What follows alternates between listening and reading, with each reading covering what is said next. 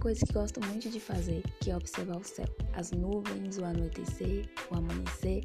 Isso são fatos diários lindíssimos e de graça e cheios de graça. Cada movimento, cada cor, cada formato tem um criador, tem um porquê por trás e também tem muito amor envolvido. Não apenas nesses fatos, mas no caso em que eles fazem parte, que é a criação, o mundo, o nosso lar. Além disso, Deus é de uma inteligência sem igual e até podemos olhar para o céu e sermos contemplados com essa paisagem todos os dias e acharmos normais. Porque quando nascemos, elas já estavam criadas, mas no fundo talvez não agradecemos esse presente. Não apenas o céu com o dia ou a noite e suas estações, mas a vida. E a vida e suas feições é um presente dele, a nossa. É presente aqui tudo o que precisamos.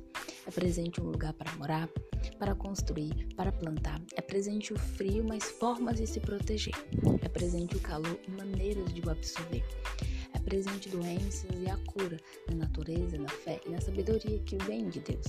É presente uma companhia, uma família, amigos, filhos e tudo que Deus sonhou para que pudéssemos contemplar a felicidade e sermos seus semelhantes, porque tudo veio dele. E se amamos o que vem dele, o que nos norteia, o que nos sacia e o que necessitamos, imagina conhecendo o coração dele mais fundo ainda, não apenas por fora, mas por dentro. E eu te garanto, é muito belo, é muito lindo, é além daquilo que podemos imaginar. E o seu amor por cada um de nós não tem fim. E ele tem uma explicação natural para isso, porque ele mesmo criou e é o seu amor. O seu amor por nós é a base para todas as coisas. Ele é o nosso presente, o tempo, o ar, o agora, a vida. Ele é o nosso presente, o melhor que alguém poderia nos oferecer. Ele já se fez presente. Aproveita o nosso presente, pois ele veio com graça, mas não foi de graça.